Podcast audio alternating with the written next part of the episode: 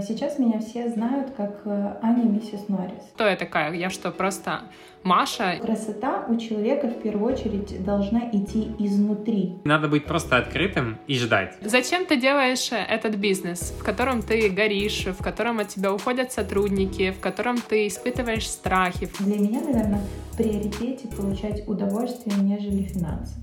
Но потом мне стукнуло 30, и финансы тоже стали в приоритете. Я не знаю, может быть, это как-то очевидно или нет, но... Стой, это точно не очевидно. Да, на самом деле я встречала однозадачных людей, и это катастрофа. Когда происходит вот этот вот момент, когда ты начинаешь ценить то, что ты чувствуешь и хочешь? Может быть, я все-таки рождена для любви, для детей. Пошла вон.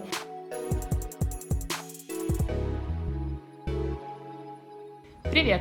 Это подкаст «Неуспешный успех». В нем мы говорим о ситуациях, которые меняли жизнь, пьем натуральное вино, задаем гостям нелегкие философские вопросы и получаем на них простые человеческие ответы. Меня зовут Мария Василенко, и я здесь хороший полицейский. А меня зовут Сергей Боровиков, и здесь я в роли плохого. Сегодня мы поговорим с Анкой Зуевой. Привет! Привет, Маша и Сережа. Мы тебя рады здесь э, видеть, э, слышать сегодня с нами. И первый наш вопрос, э, он всегда о тебе. Можешь, пожалуйста, сама себя представить, рассказать о себе, как и кем ты себя ощущаешь в эту минуту? Э, сегодня как раз э, продолжаю читать книгу о деловом этикете, и там как раз была глава про представление. И я задумалась, как бы я себя представила. Там было написано, что обязательно нужно представляться с именем и фамилией. И вот я придумала сегодня такое представление. В общем, я попрошу вас его оценить. Э, меня зовут Анна Зуева. Э, в школе, когда учитель русского языка всегда говорил сказуемое, я вздрагивала. Вот. На это так, чтобы запомнить. А, вообще я э, флорист, декоратор. У меня магазин цветов. Э, плюс мы с э, моим мужем варим супер классные и экологичные свечи из, э, точнее, свечи в кокосе. И Плюс это такое мое увлечение, тире, э, мое хобби, которое я хочу, чтобы переросло в какую-то профессию. Я изучаю этикет э, и даю консультации по сервировкам. Э, и, как это сейчас модно называть, я осваиваю профессию стилиста посудных гардеробов. Вот. Ого! Да, звучит мощно. Ань, смотри, мы э, в нашем подкасте э, обсуждаем э, моменты жизни наших гостей, в которых эта жизнь радикально менялась. И последние несколько выпусков мы начинали с того, что мы синхронизировались в плане того, что мы под этим понятием понимаем, чтобы как-то более тонко, я не знаю, или интересно пообщаться на эту тему. Собственно, перед тем, как перейти к первому вопросу, я у тебя хочу спросить, что ты понимаешь под э, фразой э, «радикальное изменение жизни»? А, мне кажется, что это поворот на 360 градусов. Хорошо. И ну и тогда мой первый вопрос. Помнишь ли ты моменты в твоей жизни, когда твоя жизнь радикально менялась? На 360, собственно. А, ты знаешь, наверное, на 360 нет, на 180 да. Но я всегда просто приспосабливалась ко всем изменениям. У меня было много изменений, но я настолько к ним приспосабливалась и делала их какими-то органичными в своей жизни. Я просто принимала этот момент и проживала его с этой бурей каких-то эмоций, которые были именно тогда. А я бы хотел еще сказать, как, как, что мы под этим понимаем. Обычно я, по-моему, не говорил этого ни разу, но, возможно, это поможет тебе и будет это наталкивать тебя на какие-то мысли, про которые ты даже не задумывалась до, до нашего как бы, диалога, да? И мы под этим понимаем э, такую простую штуку, э, в которой твое понимание или взгляд на какие-то вещи или события э, э, полностью менялся. Ну, то есть ты, например, считала, что, я не знаю, что-то хорошо, а потом в какой-то момент жизни ты стала считать, что это плохо. Вот. И это может быть касаться разных э, сфер жизни, и очень часто в обществе у нас не, не, там, не очень относятся к людям, которые меняют свою точку зрения, да, а обычно вот такие вот из, изменения э, там свои картинки мира сопровождаются этим, да. И об этом особо никто не рассказывает. В общем, это то, что мы понимаем. И, собственно, угу. расскажи несколько или один, и, в общем, ты можешь тут построить свой ответ как хочешь. Расскажи про эти моменты, в которых происходили эти изменения. Наверное, у меня, вы знаете, такое самое яркое изменение, которое было, это когда у меня в работе э, летом, в начале лета, произошел очень переломный момент. Э, вообще карантин, который да, не, далеко не всем выдался легким годом. И у меня в начале лета э, от меня ушла э, сначала одна девочка, Э, которая работала управляющей. И, ну, я как бы понимала, что она, наверное, достигла всего, там, изжила себя, да, в той должности, в которой она была, причем у нее там был какой-то карьерный рост. И дальше э, она уходит, я это приняла, хотя для меня, ну, каждое такое событие очень, очень болезненное. Э, и спустя неделю, наверное, уходит вторая девочка.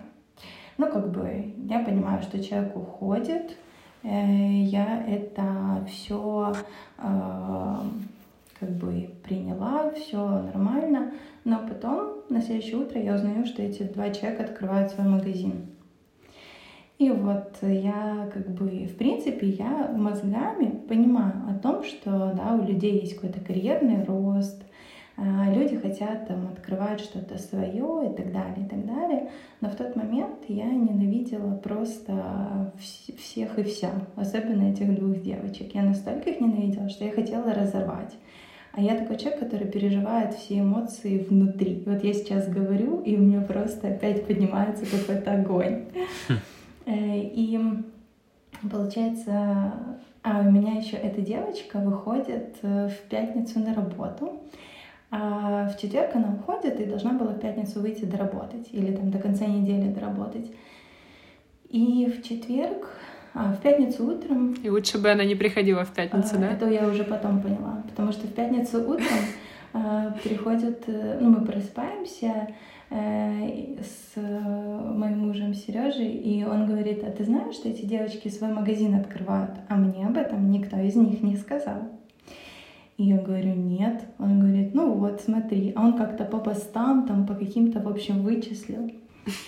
Расследование инстаграмное, да? Это особый скилл. Вот. И э, как бы и я прихожу, я понимаю, что в 10 уходит Лера на работу.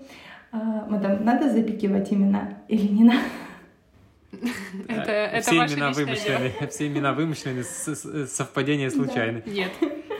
И я понимаю, что сейчас человек выходит на работу, а э, у нее есть доступ ко всей базе клиентов, к номерам телефонов и так далее. Я осознавая это, мы садимся в машину, быстро едем, и просто я с бешеными глазами говорю, пошла вон. Вот. Вот так. Потом я слышала историю о том, что я вообще я такая и сякая, и такая, не такая. Но сам факт в том, что вот в этой ситуации вот эти люди меня ну, нельзя, наверное, это грубо сказано, но по факту так и есть. Они поимели меня настолько, что они взяли то, что я делаю, и просто слезали это, слезали настолько, что даже люди, которые, э, мои коллеги, с которыми мы там, да, все флористы, все друг друга знают, мне писали, Ань, что-то тут Инстаграм очень сильно похож на ваш. Или когда люди приходят в их магазин и отмечают миссис Норрис, реально была такая ситуация, отмечают в Инстаграме, и я как бы деликатно пишу «благодарим за отметку», но это не наш магазин, а мне люди пишут а, да, мы не обратили название, внимание на название, но так на ваш стиль похоже. Я такая, болезненно. Но, но я, я так понимаю, что это такая дурацкая ситуация из жизни, и вот она запустила что-то в твоей голове, да? Ты, видимо, задумалась, типа... Эм, что мне дают такие ситуации? Я становлюсь сильнее. В какой-то момент вот я переживаю э, бурю эмоций, а дальше Э, я останавливаюсь, но это не то, что я понимаю мозгами, а это то, что делает мой организм. Я внутри себя останавливаюсь и переворачиваю вот это все на свою сторону. То есть это заставляет меня двигаться, очень сильно двигаться и искать новые пути развития.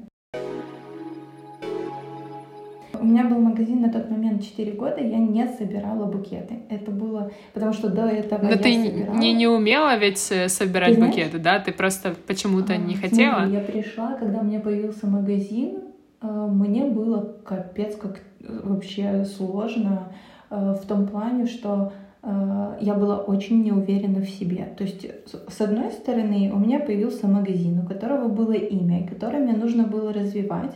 С другой стороны, у меня было четыре человека в подчинении, которые, зна... которые делали работу каждый день. Я не собирала букеты каждый день, а они собирали. И они знали, как работать с клиентами, потому что они давно с ними работают. То есть они знали специфику своей работы.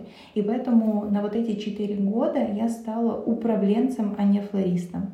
Хотя при этом я умудрялась еще обучать флористике людей. То есть, как говорят, талант не пропьешь. Вот. э, И когда у меня настал момент, вы знаете, вот еще переломный момент, который у меня был, это переломный момент с моей неуверенностью.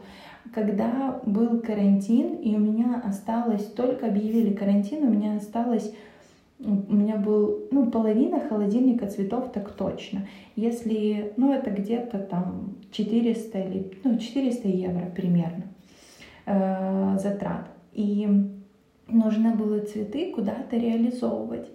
И было, ну, как бы, а девочки в транспорт не ходят. Одна у меня там в Приднепровске жила, вторая еще где-то, еще где-то. Я как бы жила ближе всех. И мне нужно было выйти и собрать э, один букет, второй букет.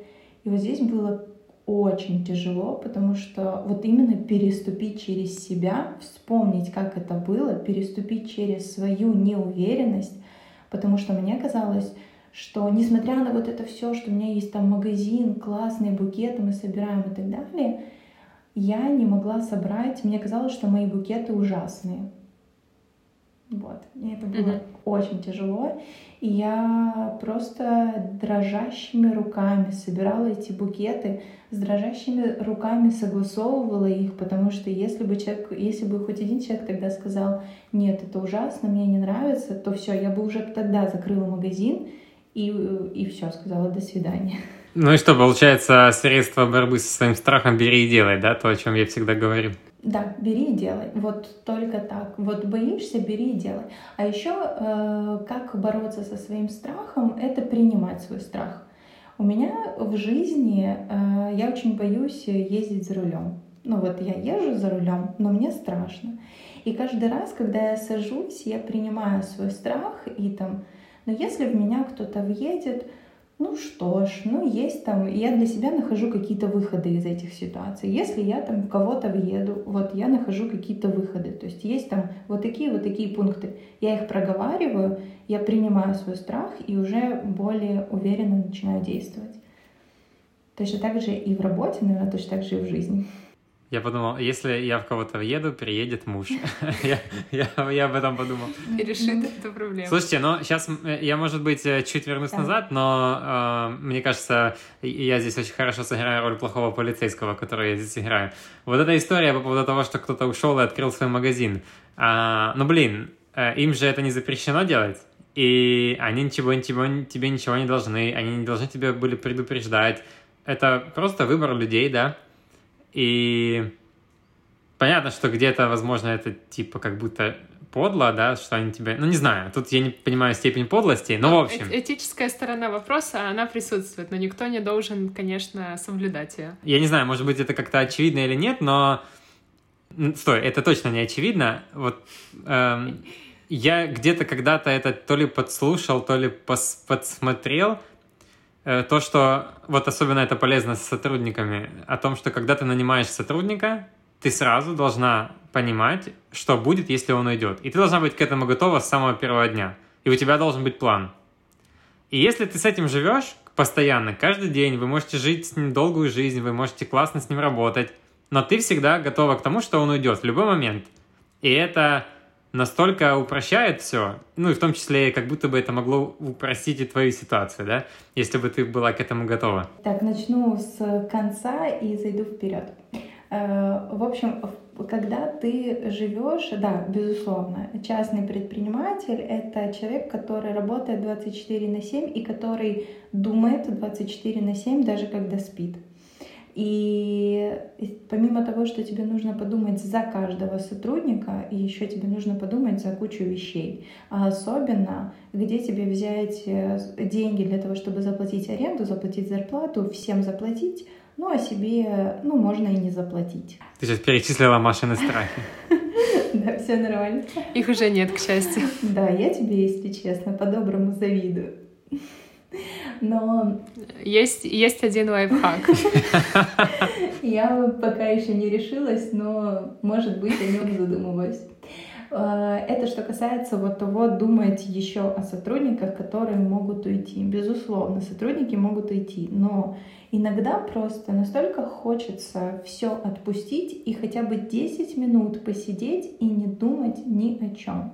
Вот. Но у тебя нет этой роскоши. Просто нет, потому что ты 24 на 7 думаешь обо всем. Я сегодня словила себя на мысли, что я не отдыхала очень-очень давно. Даже я там летом брала отпуск, э, старал, я даже удалила рабочий чат, и я все равно думала о работе.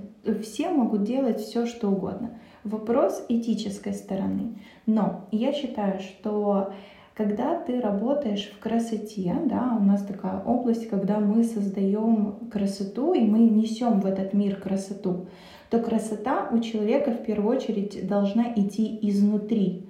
И вот эта красота должна быть во всем, даже в его поступках.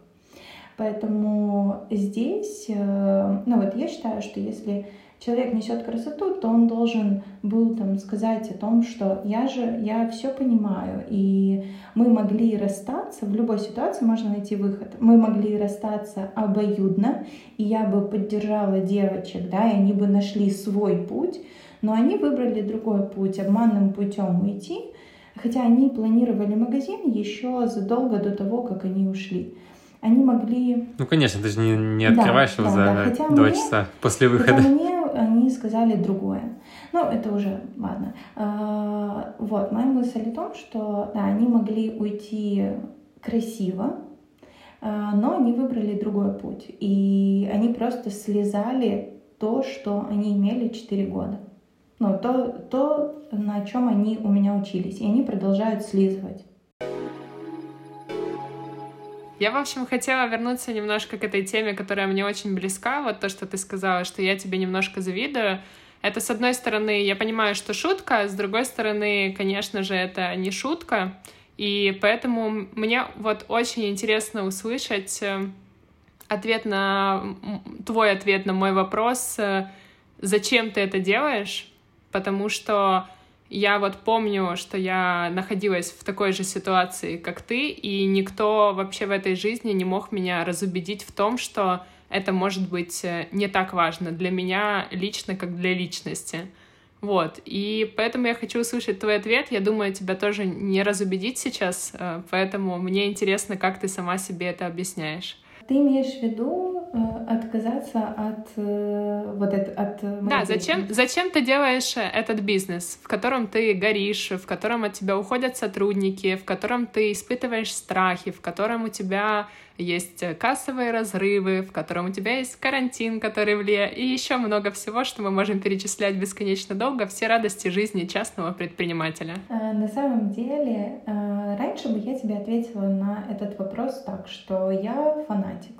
Но когда ты переступаешь там рубеж в определенном возрасте, ты начинаешь понимать и начинаешь расставлять приоритеты, что для тебя там важнее. Да? Там ты уже ценишь свое время, наконец-то, э, уже оцениваешь его в деньгах. Э, ты знаешь, я не раз, не раз задавала себе этот вопрос, э, для чего я это делаю. Наверное, Ну, опять-таки, сейчас кучу воды налью, но пока нет конкретного, вопроса, конкретного ответа на этот вопрос. Я могу кучу плюсов назвать а что э, там от я даю людям рабочие места, плачу там зарплату, до... Все это бла-бла-бла. Да-да-да, это все на самом деле... Блин, ну это честно, по крайней мере, это честно. Да. У тебя еще предстоит тебе еще самой на него ответить. Да, ну вот знаешь, каждый раз, когда я задумываюсь о том, чтобы продать бизнес, потому что мне кажется, что я уже ничего нового не смогу привнести, Маша, ты, вот, Маша и Сережа, вот вы не поверите, происходит там какая-то ситуация, которая приносит прибыль. Вот там приходит, вот каждый раз, когда я задумываюсь о том, чтобы продать магазин, приходит клиент, закажет там букетов на 5000, или там э, будет какой-то суперкассовый день, или заходит какой-то проект. И в эти моменты ты такой, блин, ну, наверное, это же знак, ну, наверное, еще подождем. Вот, и вот э, и это длится уже прям, ну, долго.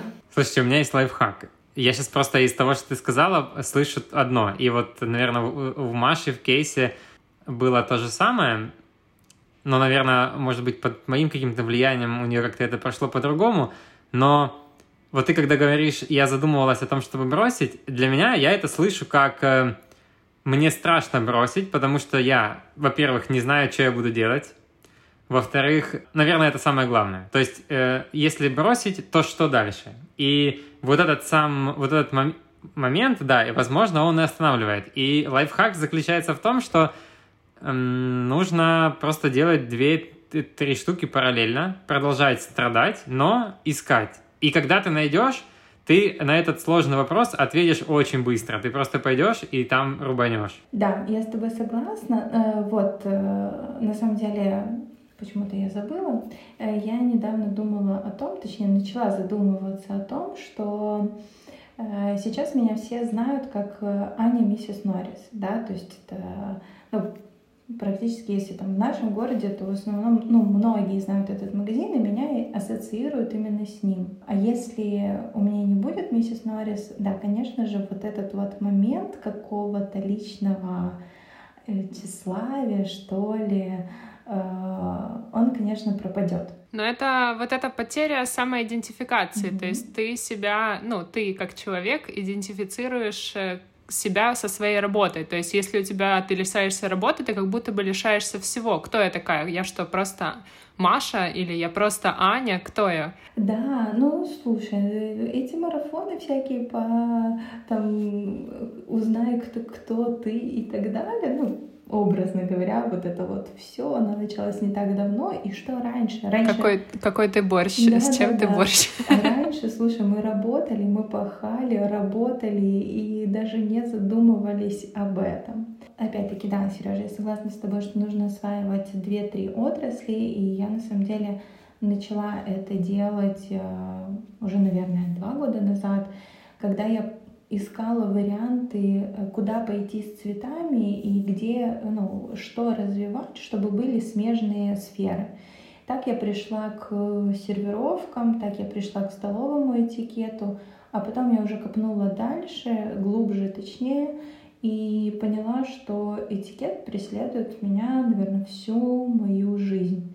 Э, начиная от того, что я сервировала с детства стол. Мама все, всегда говорила мне, просила накрыть тарелки, положить приборы, мне это нравилось. До момента, э, что ну, вот я люблю классическую музыку, мне нравится балет, я всегда по ступенькам спускалась боком. Ну, то есть я всегда интуитивно очень многие моменты, с которыми, которые я сейчас изучаю, я делала очень интуитивно. Поэтому я для себя выбрала вот, этот вот, вот это второе направление как основное хобби, которому я сейчас посвящаю большую часть э, своего времени. Я, я скажу свои, э, свои ощущения, не научная, не научная, этот, э, не научная штука, но когда ты как будто бы... То есть, э, в моем понимании, можно вообще ничего не делать. То есть, это не значит, что тебе нужно сидеть и думать, блин, что делать? Э, перебирать э, списки профессий, там, вот это все делать. То есть, куда-то... Э, тут, в моем понимании, надо быть просто открытым и ждать. И, и, и главное, слушать. И вот... Э, ты встретишь какого-то человека, тебе попадется какая-то передача, ты увидишь в каком-то фильме. Блин, это все работает, но только когда ты открыт. Ну, это я в общем говорю, да? На самом деле здесь нужно еще прислушиваться к себе, потому что я на самом деле человек, как это, как это говорят, невротик. Э, я не могу сидеть на одном месте. Я с детства работаю, я выросла в семье людей, которые работали. У меня на примере мои родители достигали там какого-то карьерного роста без образования э, и параллельно там проходили образование, ну, получали какое-то образование. Поэтому я выросла в семье вот таких вот работающих э, людей, которые получают там удовольствие от своей работы, которые знают, чего они хотят. И ну, я в детстве и там на рынок мы ездили с родителями, огурцы продавала, и семечки продавала, когда мы в город переехали, и продавцом-консультантом работала. И ну вот я сколько, я все время работаю, и я все время от каждой своей работы получала удовольствие. Поэтому здесь еще очень важно, чтобы моя работа мне нравилась, и мне, ну вот, э, для меня, наверное, в приоритете получать удовольствие, нежели финансы. Но потом мне стукнуло 30, и финансы тоже стали в приоритете. Я, я хотела спросить, это сейчас в контексте шутки, конечно, но были ли у тебя мысли когда-то, типа, может быть, я все-таки рождена для любви, для детей, для путешествий? Да, конечно, каждый день. Особенно для путешествий. Может быть, это оно? Да. Мужики там пускай работают? Да, мой муж и так говорит, что ты только о путешествиях думаешь. Вот. Ну, конечно же, есть такие мысли, но опять-таки я не знаю, чем заниматься в путешествиях. Ну, то есть ты походишь, что-то посмотришь, книжечку посидеть, почитать. По... Я вот я не умею отдыхать. Вот э, мне нужно словить настроение, когда я могу полежать, словить какой-то момент, как сейчас модно, почитать книжечку и так далее. И на самом деле, чтобы вы понимали, я смотрю, если я смотрю какой-то сериал или фильм, я в это время еще что-то делаю. То есть я не просто в Инстаграм листаю, я пишу какой-то пост, пишу там какие-то планы, тексты, что-то делаю, что-то работаю, и я соображаю, что идет в телевизоре, и соображаю, что у меня там происходит в телефоне. Это для меня вообще загадочные люди, которые могут делать две вещи одновременно, потому что я, э, честно говоря, вообще не верю в мультизадачность. Я даже смотрела какие-то научные статьи, видосы, документалки, которые говорят, что я права, и что все люди однозадачные, что эти все люди, которые говорят, что не могут делать несколько дел одновременно, они угуны. Но Сережа тоже умеет делать кучу вещей одновременно, и да, и я, конечно, не знаю, чему верить. Ну вот Э, я просто в себе, э, надо мной еще мой муж смеется, э, я это качество воспитывала еще со школы, когда в школе услышала, что Юлий Цезарь делал семь дел одновременно. И я такая думаю, блин, это же какая экономия времени, нужно в себе это разрабатывать. И я вот классно, наверное, с седьмого в себе это как-то пыталась разрабатывать, вот. Ну, то есть ты пыталась делать несколько дел одновременно и потом втянулась, и это стало твоей привычной штукой? Да, и это очень прикольно, когда ты... Ну вот сколько меня Сережа мой э, муж не ловил на том, что что было в этом моменте. И я говорю, ну вот это вот ты что, не смотрел? Хотя он сидит и смотрит, там говорю, ну как, ну это его там сестра, это еще кто-то. И он такой, ну как? Ну, нет, сто процентов это тренируется, и просто те люди, кто писали твои исследования, которые ты читала, не пытались тренировать. Да, на самом деле я встречала однозадачных людей, и это катастрофа. Блин, это так круто звучит, как будто одноклеточные какие-то. И однозадачная. Ребята, будьте ко мне снисходительны, я однозадачная. Ну, это ужас. Это когда Это будет человеку... звучать нормально. Ты знаешь, когда ты человеку говоришь, э, нужно сделать вот это, вот это и вот это, а он сделал только одно, и дальше пошел своими делами заниматься, и я там спрашиваю, ну что, ты там вот это, вот это сделал? Он говорит, а, ой, да, сейчас. Нет, давайте не путать, это тупые люди, это тупые, тупые люди, которые не могут записать себе на листик задачи и сделать их по одной, просто поочередно. Я не из-за этих, ребятушки. Нет, ну, мне кажется, тоже. Ну нет, ну, глупые люди, это... Ну ладно, пустим тему. У нас можно в подкасте... Э, ну ладно, ты же про этикет, да? да? Ты не будешь так до нас опускаться. Хорошо. Я вот хочу спросить, вот у меня лично, а, я знаю, ты, ты разводилась, да, или, mm-hmm. ну, ты разводилась, да? Вот для меня это был такой момент. У, у меня очень много, очень сильно все поменялось, и я многие вещи э, зажимал и потом просто распустил, да? И интересно, у, у тебя, ты, это ты относишь к этим моментам, или это прошло у тебя так, я имею в виду, э, к моментам разворота, да? Или у тебя это прошло э, как-то по-другому? Ты знаешь, у меня там очень такая сложная была ситуация. Хотя, ну, слушай, столько уже времени прошло, плохое все забылось, но и опять-таки, да, плохое все забылось. Не могу сказать, что у меня, наверное, на 180 развернулось, потому что я, к сожалению, в браке не могла позволить себе многих вещей, которые, я, которые мне хотелось. Вот из разряда мне очень хотелось стать флористом, я там закончила школу, а точнее, я пошла на открытый урок, это было еще время начала войны, и я говорю, мне очень понравилось там на урок, я бы хотела на школу, в школу пойти, обучиться на флористов. Какая флористика, это что, война, только веночки на танке делать, или там похороны какие-то, ну, то есть вот такого плана. И я помню тогда, что я скрывала то, что я ходила на курсы.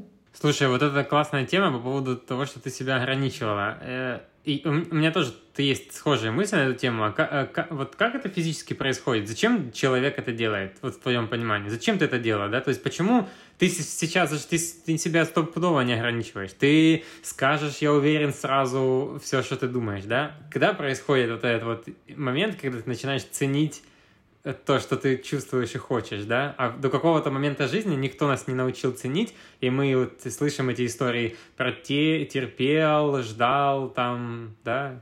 Потом достал нож и... Ну, это... Слушай, ну мне кажется, во-первых, мне тогда было 20 лет, ну, плюс, плюс-минус, и эм, была такая еще, у меня не было практически, да, там был какой-то опыт в отношениях, но здесь уже как бы ты в браке, уже это что-то серьезное, как нас с детства воспитывают раз и на всю жизнь.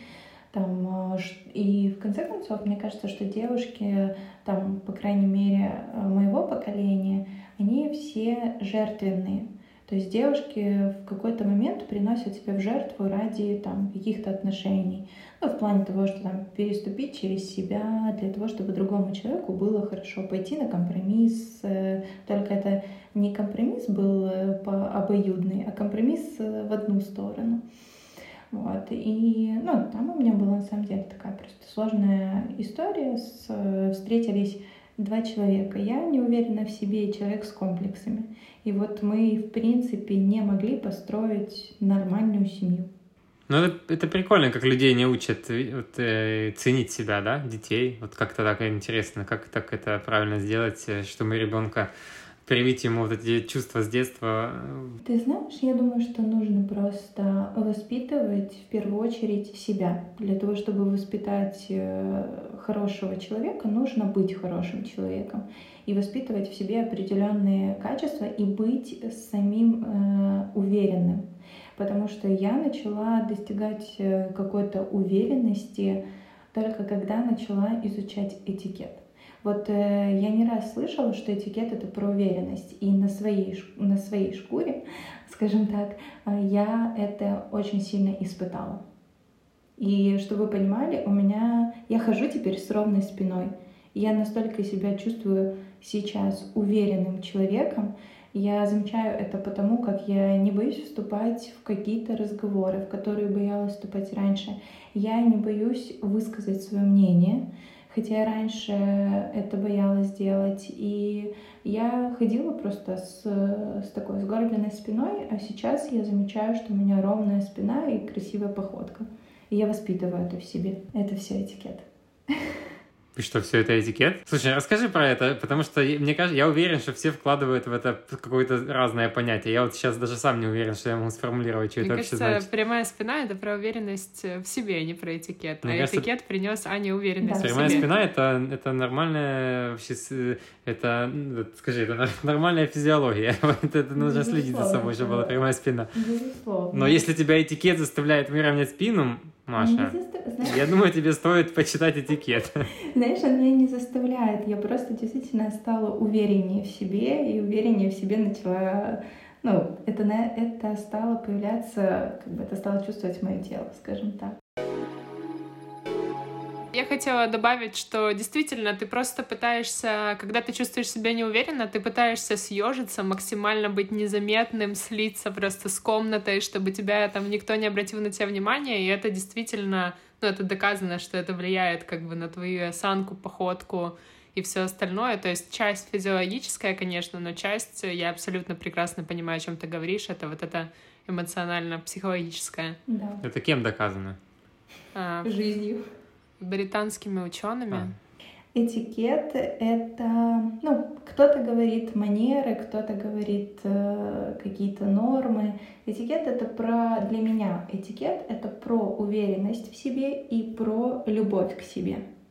Вот звучит очень хорошо, но насколько я в моем стереотипном понимании понимаю слово этикет, это какой-то свод правил, которым э, следует следовать, чтобы быть э, там социально одобренным в обществе. Давай скажем и, соответственно... хуже, чтобы не мешать другим людям, да? Ты это думаешь? Ну, типа, да. И, соответственно, это никак не коррелируется с уверенностью в себе, потому что я могу быть уверенной в себе в спортивном костюме, сидя на корточках, а кто-то может быть уверенным в себе, выглядя как принцесса. И ни, ни, никто из нас не является хуже или лучше, это просто разные люди там с какими-то разными привычками. Поэтому объясни, пожалуйста, вот с этой точки зрения этикет. Э, смотри, э, этикет, да, это на самом деле правила, но которые созданы не усложнять нашу жизнь, а упрощать ее. И этикет это про уважение к себе и к другим людям. Э, этикет позволяет нам расширять наши знания. Этикет позволяет нам быть, скажем так, более, наверное, востребованным. Эм, даже элементарно там, да, мы приходим в заведение, э, и мы уже можем чувствовать себя увереннее. И ну, вот ты сидишь, и перед тобой там куча приборов и ты такой думаешь, боже, какие же взять, какие же взять. И сразу вот это вот твое чувство притягивает, ты сразу начинаешь думать о том, что, о боже, все на меня смотрят, официант на меня смотрит, и начинаешь поглощать себя этими же мыслями и съедать. Но настоя... по-настоящему уверенный в себе человек просто возьмет вилку, которая ему удобна, и будет есть все позиции. И ему будет абсолютно плевать, что ему скажет официант. Он не станет от этого худшим собеседником, менее интересным. Нет, он не станет, станет э, от этого худшим собеседником. Но я бы для себя галочку поставила, ну, вообще, эта вся штука, она стопудово прикольная. Это же что-то про... Это же что-то про принцесс, про вот, про вот эти вот все... Это же оттуда, да, пошло с этих. И, и, и суть... Э, ну, не знаю, я это себе так понимаю, что когда все как бы с этим согласны, это создает вот некий, вот какую-то такую атмосферу. Ну, вот как ты говоришь, как типа как правило, но, но все это приняли, и все им действуют, и понятно, сразу видно выпадающих особей, но те, кто, э, те, кто варится в этом вот всем, так сказать, в общепринятых правил, э, это все работает интересно, это создает такие некоторые какие-то вот э, над, что ли, социальные какие-то отношения прикольные. Ну, смотри, этикет — это он есть в любой сфере жизни, ну, в любой области, и даже элементарно, мне кажется, что всем людям нужно знать о том, что если ты опаздываешь, то если, допустим, ты э, идешь в гости, то нужно что-то принести с собой, потому что, ну, не все это знают, э, да, элементарно ты идешь в гости и идешь с пустыми руками, это некрасиво. Это я. Это да. А, или, допустим, то, что телефон, эм, там, телефоном не принято раньше, да, раньше нельзя было э, пользоваться телефоном, сейчас э, есть понятие современный этикет, и мы должны двигаться в ногу со временем, поэтому элементарно хотя бы попросить прощения у собеседника, когда ты пользуешься телефоном во время э, там, приема пищи и так далее, и так далее. Или, знаешь, ты приходишь на какой-то деловой э, ужин или деловой обед, и по этикету не принято обсуждать дела сразу. Дела принято обсуждать после приема пищи. И как бы когда, если один человек знает эти правила, а второй человек приходит и начинает обсуждать как бы дела, его уже не поймут, потому что, ну как бы, не по этикету. Ну, это как и смолтоки вот эти все иностранных э, да, тоже, да. когда общаешься с иностранцами, сначала пять минут надо ни о чем поговорить. Ну, а сейчас еще что-то куча этикетов, там, э, этикет в мессенджерах. Э, я, когда записываю голосовые, я голосовые записываю, когда за рулем, и всегда спрашиваю, можно я запишу голосовое? Или там, если я записываю голосовое, я всегда прошу прощения, что придется послушать мой голос. Но это классно делать, когда все друг друга уважают. И тогда это хочется делать. А когда вот это вокруг тебя люди, которых ты ненавидишь, которые ставят машины непонятно где, которые быкуют, и, и ты такой думаешь, блин, какой этикет? Тут... Да, потому что этим людям не привили э, знания, не привили эти знания с детства. И на самом деле, вот у меня в школе не было этикета.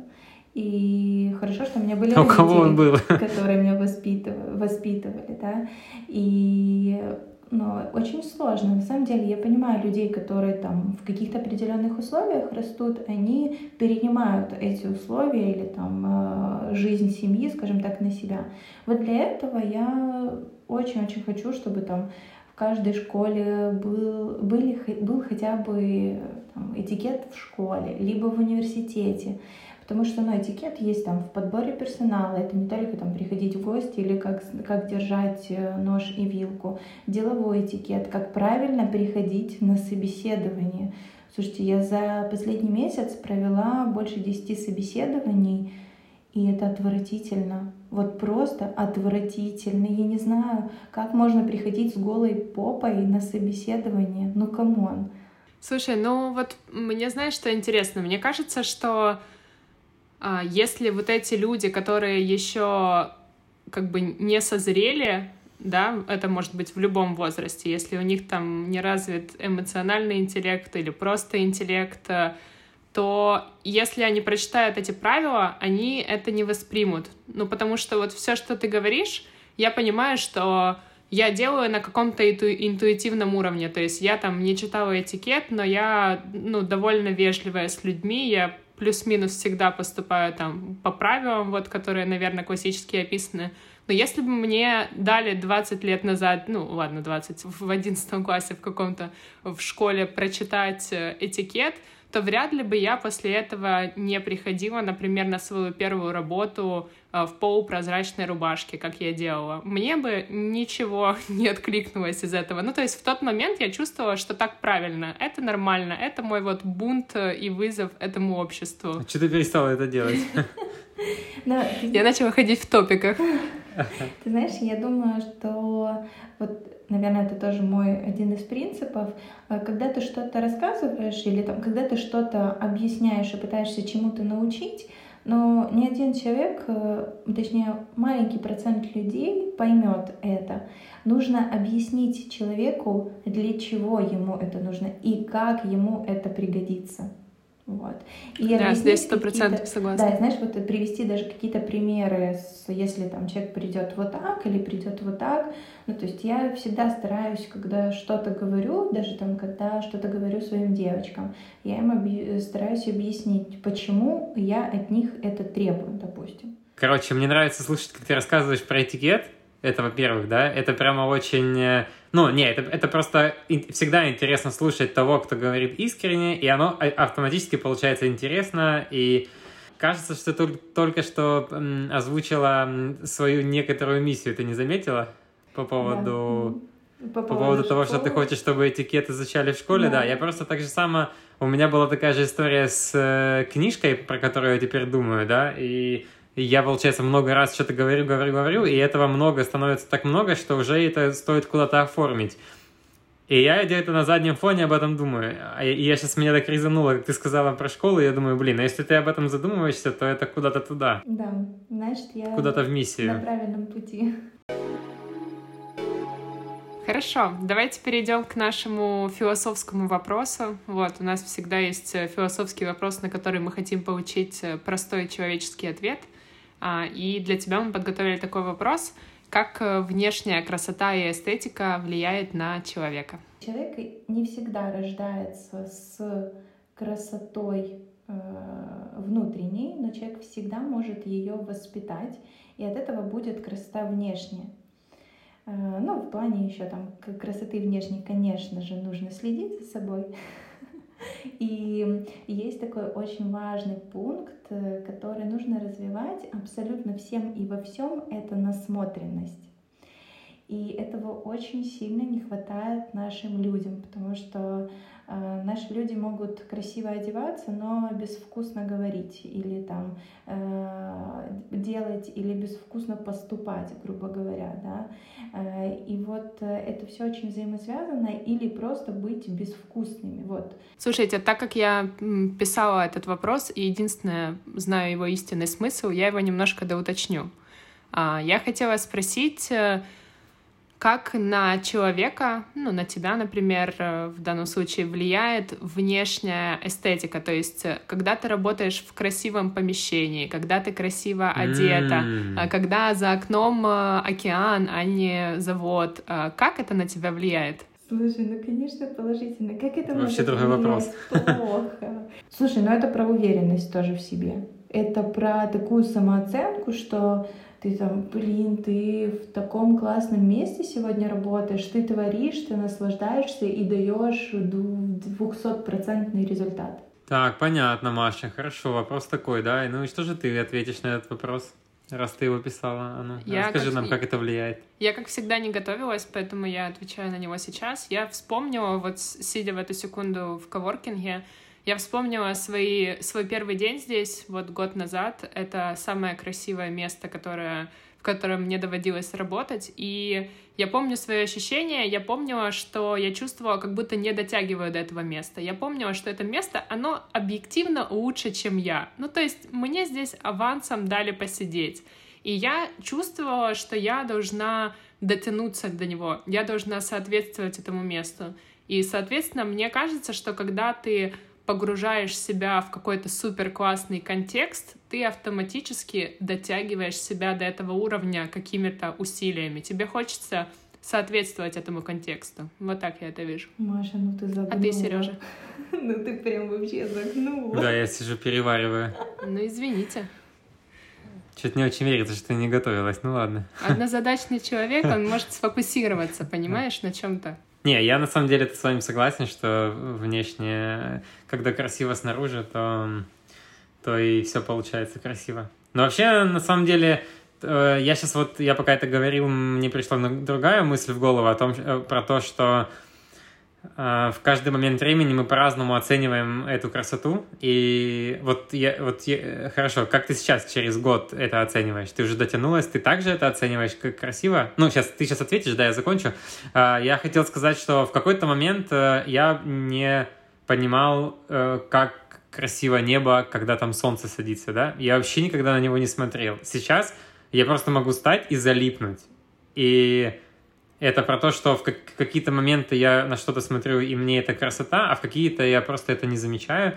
И вот интересно, как это матчится вот с вот этим, э, с вот этой окружающей э, пространством, да, то есть ты, получается, как-то должен... Э, ну, то есть я хочу спросить, как понять, чем себя окружать? То есть ты должна каким-то образом сделать усилие и задать себе вопрос, что для меня в этот момент красиво, будет это классный коворкинг, или это какие-то классные обои дома, или балкон, или там офис. Э, ну, то есть как, как понять, что для тебя сейчас? Слушайте, э, сейчас извините, что перебью, но мне кажется, наш народ настолько захламился всякими вещами, что ни одни обои не спасут. Ну, мне кажется, здесь вступает в дело вот эта Анина насмотренность. То есть ты же, у тебя же есть Инстаграм, ты видишь, что на Бали красиво, коворкинге красиво, а у тебя дома некрасиво, и ты как бы, ну, очевидно, куда тебе двигаться. Но есть другая крайность, когда люди действительно даже не знают, как найти эту красоту. Вот это для меня самое удивительное. Типа, как, как вбить в Пинтересте, как подписаться на каких-то людей в Инстаграме. Они смотрят на своих одноклассников десятилетиями. Что, зачем? Ну Просто... так это потому что никто, ну, много людей тупо никуда не выезжал из-за своего района. И, так мы бы... живем в мире с интернетом. Можно никуда не выезжать за грани своего района, но настолько уметь себе это все намечтать через какие-то сериалы, фильмы, людей в Инстаграме, что ну, что ты точно будешь знать, что такое красиво, что такое классно, чего тебе хочется, и ты туда будешь двигаться. Да, и в плане намечтать, э, это, конечно, хорошо намечтать, но надо еще очень двигаться. То все эти марафоны Блиновской, это, конечно, хорошо, но не всегда работает без действий. Не знаю, я вообще всю жизнь так живу. Да. Я просто, просто о чем-то мечтаю, и это просто происходит со мной через какое-то время. Это... Все, секрет очень прост. Очень классно.